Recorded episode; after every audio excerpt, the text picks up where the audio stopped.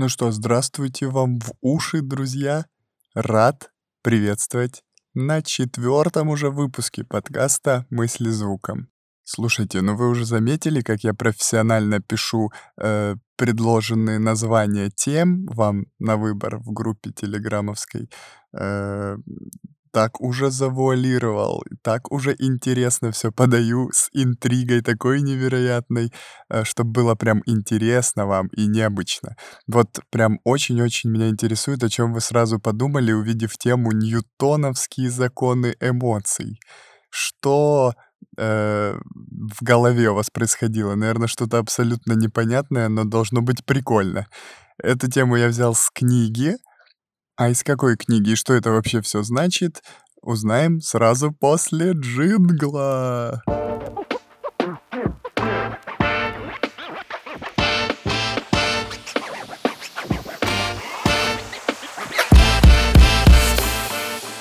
Так вот, тема эта не с головы взята, тема эта э, базируется на главе очень-очень интересной книги, которую я раньше читал давным-давно.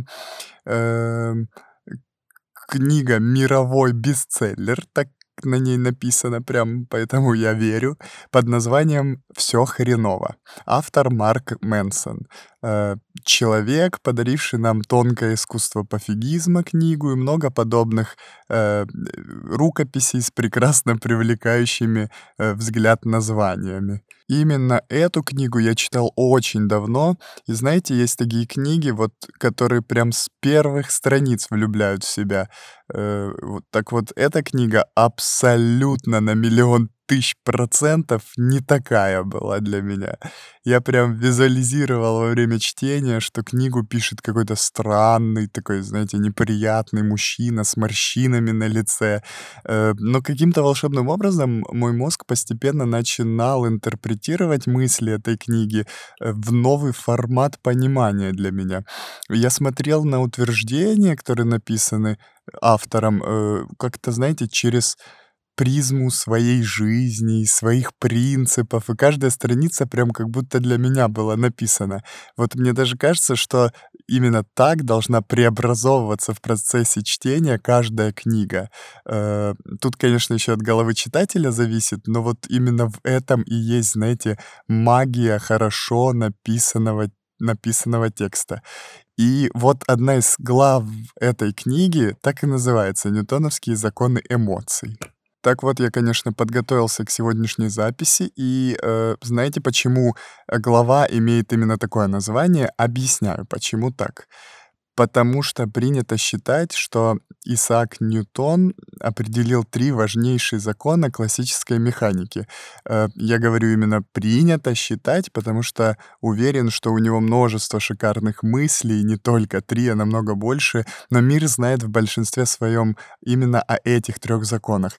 И я не буду об этих законах именно говорить, так как умные механические темы — это точно не моя сильная сторона. Так вот, в книге э, описаны три важнейших закона эмоций, и вот таким вот посредством сравнения авторы преподносят нам свои мысли. А, кстати, хотите вообще разрыв? Просто интереснейший факт. Я нашел информацию, что Исаак Ньютон э, человек с двойным ударением фамилии, поэтому и Ньютон, и Ньютон тон будет правильно. Если вы точно знаете, э, что правильно только один вид ударения его фамилии, вы мне обязательно сообщите об этом, потому что очень-очень интересно. Так вот, чтобы понимать эмоциональную составляющую и этот вообще весь параллелизм с Исааком, э, важно знать, что отец его покинул этот мир еще до рождения сына, а мама ушла к другому мужчине, когда Ньютону было 4 года. Поэтому мальчик рос с дядями, тетями, тетями, бабушками, дедушками, э, но без родителей. И рос он очень молчаливым, тихим, неприметным мальчиком. А, еще интересный факт, кстати. Его даже не хотели крестить, потому что думали, что он не выживет после родов. Но в итоге он э, прожил 84 года полноценной жизни. И вот таким вот примером автор показывает нам, что в душе такого мальчика зарождается чувство, э, что он не такой, как все, неправильный, что-то не так, почему родители не с ним, это в нем причина или в чем-то другом, он пытается разбираться. И вот он э, пытается э, разбираться вот в этих человеческих душах и выводит три главнейшие ньютоновские закона эмоций. Закон первый. В ответ на каждое действие последует равносильная ему эмоциональная реакция.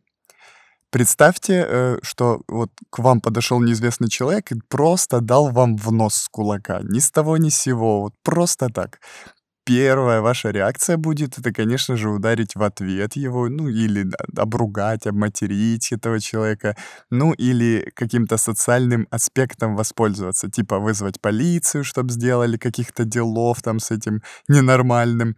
Э, но мы сейчас не о реакции говорим, а о том, что в любом случае вы будете испытывать поток негативных эмоций, направленных на этого человека. И, ну, вы же скажете, а что тут не так, что ненормального? И ничего здесь ненормального нет. Это абсолютно нормальное состояние. Но фишка в том, что у нас в головах сразу же включается такой момент, знаете, несправедливости. Как так? Вы никого не трогали, вели себя хорошо и не заслуживаете такого обращения. А, и, и вот автор рассказывает, что в такой ситуации между людьми возникает так называемый, э, как автор говорит, моральный разрыв. Запомните это, это нам понадобится в будущем. Моральный разрыв. Причем такие разрывы могут быть не только между людьми, а также если вас укусила собака, к примеру, вы захотите сразу же наказать ее, наругать как-то. Если ударитесь мизинцем о какой-то угол, то будете проклинать этот угол и так далее. И как только мы сталкиваемся с моральным разрывом таким, нам сразу же, человеческому существу, хочется вернуться в баланс, восстановить справедливость. И поэтому мы хотим сразу ударить обидчика или сделать что-то в его сторону. А теперь развиваем эту тему и представляем, э, что человек, который вас ударил, сразу же говорит, ой, извини, что-то я вообще с ума сошел, там, типа, прошу прощения, в знак примирения, э, держи, вот я тебе испек тортик. И вот еще держи 500 долларов, прости меня, пожалуйста. И вот в большинстве случаев это может сгладить моральный разрыв, и у пострадавшего может возникнуть ощущение, что вы э, уравнялись, стали на такой чаше весов ваши стали ровными. Э, и точно так же это работает и в противоход. Представьте, что человек не бьет вас, а подходит и говорит, вот, держи ключи, я купил тебе огромный дом. Это подарок тебе от меня. Вот в таком случае мы сразу почувствуем, что баланс нарушен в противоположную сторону. Почувствуем, что мы должны этому человеку, начнем э, множество раз его благодарить, там каждого свои приколы, обнимать, там, захотите что-то подарить в ответ и так далее. В общем, сразу у нас просыпается такое чувство должника.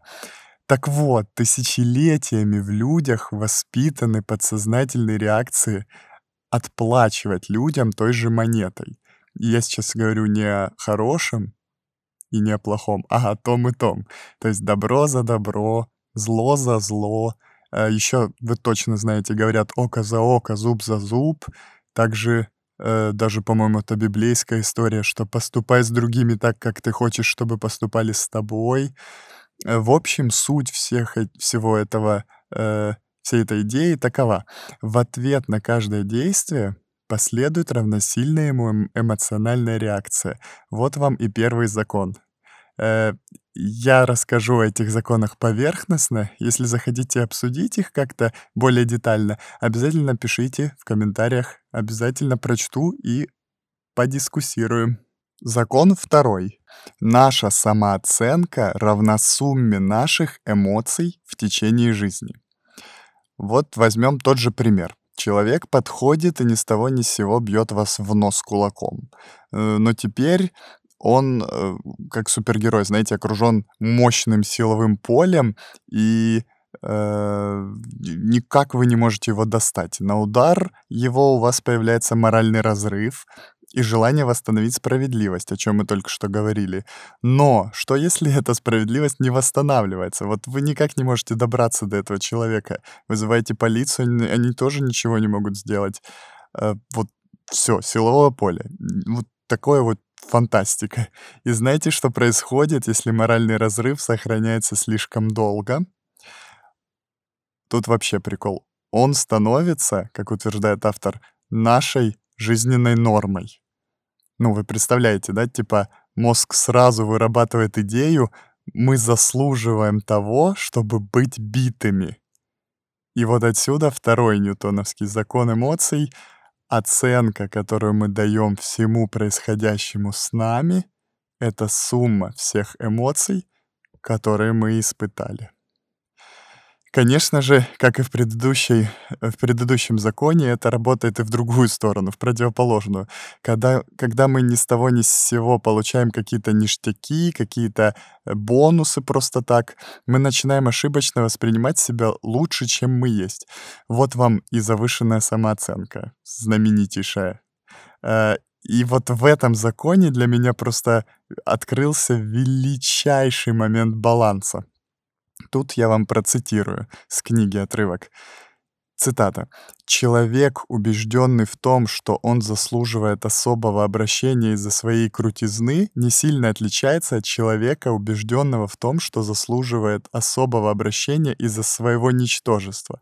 Оба они нарциссы».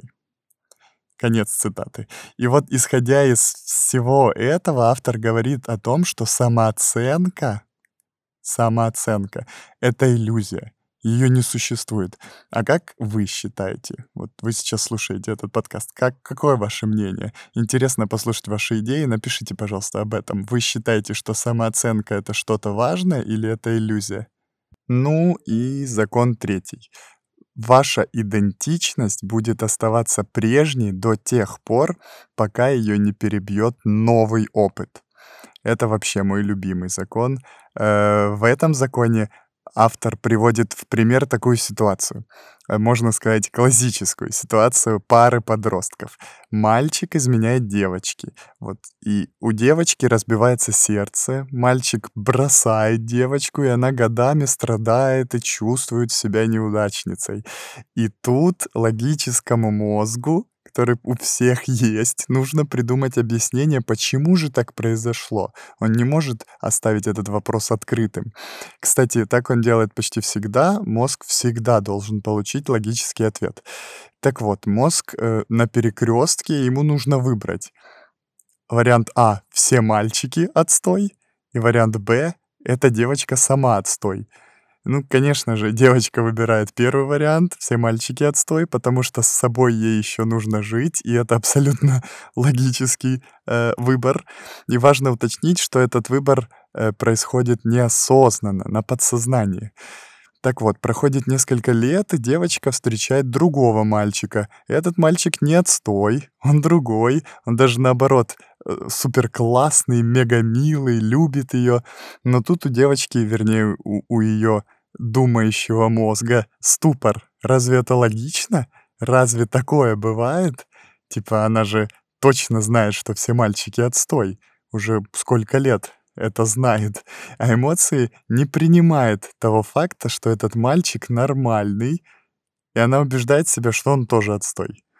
Девочка э, замечает каждую неприятную мелочь, там, как он посмотрел на нее, какое-то неприятно сказанное слово в ее адрес, каждый деталь поведения и так далее. А, в общем, и девочка убегает от этого мальчика. И вот тут круг замкнулся. В итоге этот мальчик приходит к выбору. Выбор А — все девочки отстой, вариант Б — он сам отстой. Так вот, наши ценности — это не просто набор чувств. Э, наши ценности — это истории и накопленный опыт. Очень много есть мыслей по этому поводу в ведических знаниях. Так вот, по итогу получается, чтобы измениться, изменить себя, нужно изменить свои ценности в первую очередь. А чтобы изменить свои ценности, нужно испытать э, что-то, что будет им противоречить. Абсолютно противоположное. Горячо, холодно. Счастье, горе. Цитата.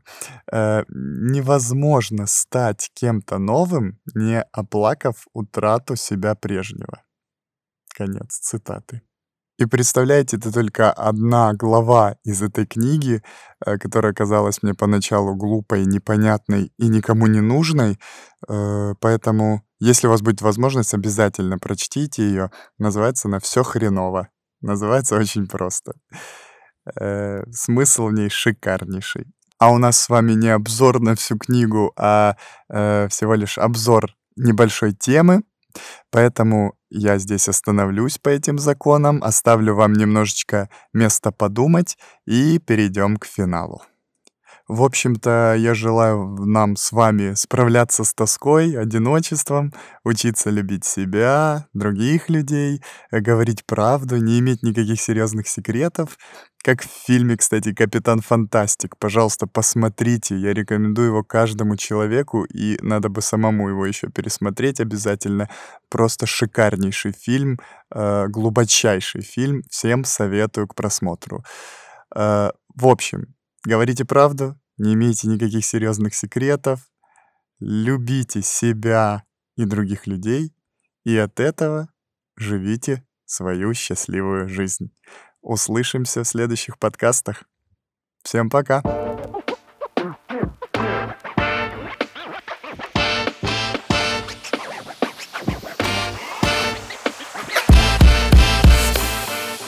Мысли звуком лучше в мире подкаст.